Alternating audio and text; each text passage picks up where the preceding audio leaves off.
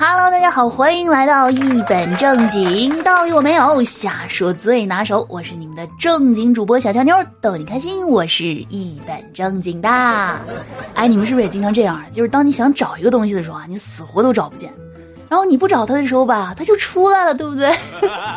所以以后啊，东西不见的时候，假装说啊，我不找了啊，和东西进行一下心理战，都学会了吧？啊，以后单身的小耳朵记得把我不找对象常常挂在嘴边儿。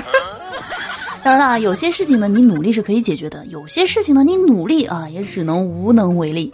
最近呢，有一位网友啊，就在网上求助，说自家的猫啊，每天都要挨一只喜鹊的骂，该怎么办呢？啊，事情呢是这样子的，说呢，我们家的猫啊，因为前几天呢，有一只喜鹊在我们家阳台上蹦蹦跳跳的玩儿，我们家猫呢就隔着玻璃啊扑了人家一下，这一下好了。最近几天啊，这只喜鹊每天上午都飞过来，站在护栏外面啊，对着屋子里面的猫啊是破口大骂。一般呢，喜鹊的叫声我是知道的。我之所以知道它是在骂猫，因为啊，我知道喜鹊这种鸟呢本身就特别的记仇，而且啊，这只喜鹊的语气又特别的差啊，声调是又高又难听，一听就知道是来恶心人的。不对啊，这么说不准确，应该是来恶心猫的。这只喜鹊呢，每天就站在护栏外边啊，骂个十来分钟就飞走了，雷打不动，就跟找了份兼职似的。我们家猫啊，就傻乎乎的蹲在边上啊，等着挨骂。我估摸着啊，要不是因为有那道玻璃，那喜鹊都有心冲进来啊，扇我们家猫两嘴巴子。但其实吧，骂几句就骂几句啊，也不算个什么事儿。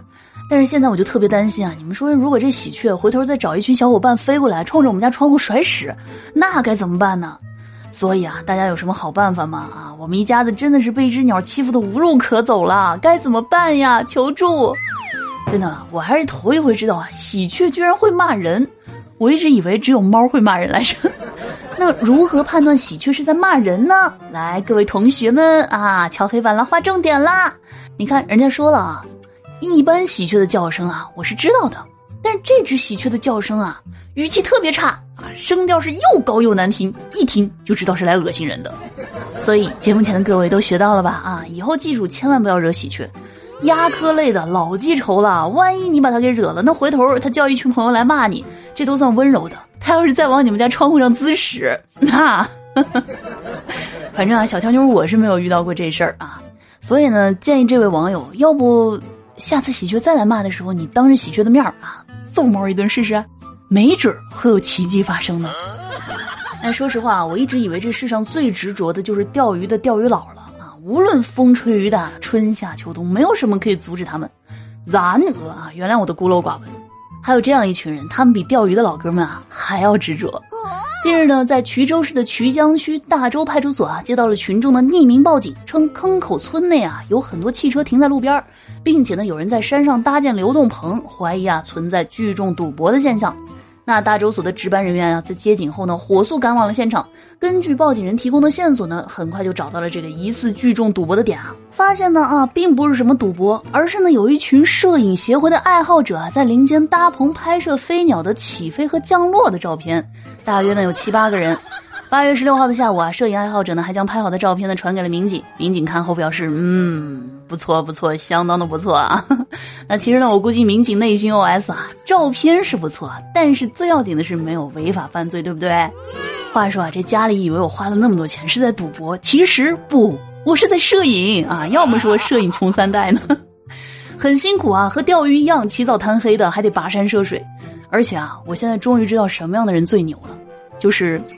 又钓鱼又拍鸟的，其实建议一下，这个拍鸟的大哥们可以去那个猫被喜鹊骂的那家附近拍摄啊，是吧？何至于如此麻烦呢？还得搭棚，还得爬山，到时候这长枪短炮一通拍啊，把那嚣张的喜鹊就直接吓跑了。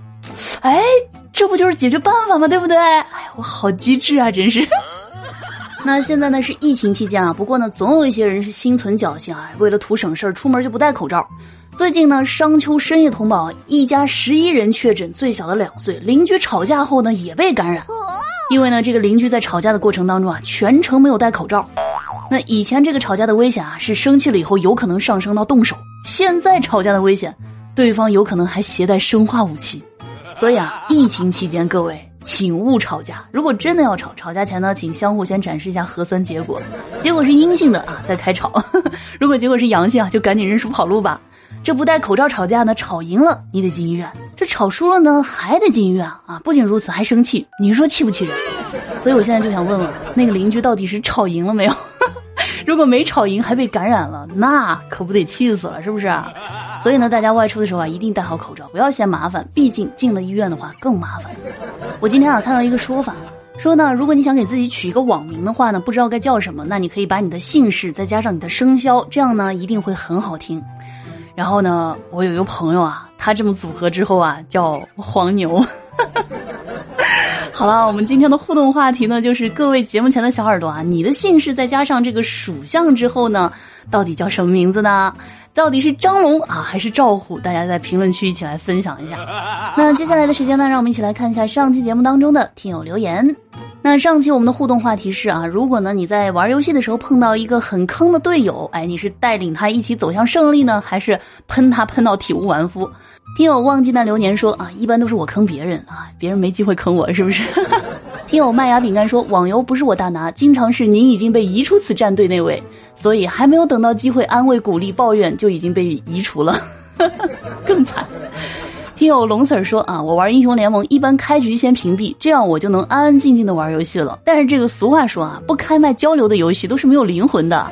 听友小乔妞一米二大长腿啊，说今天玩农药，我看到小乔妞在线啊，然后看了看咱俩都是黄金，果断决定不坑你了。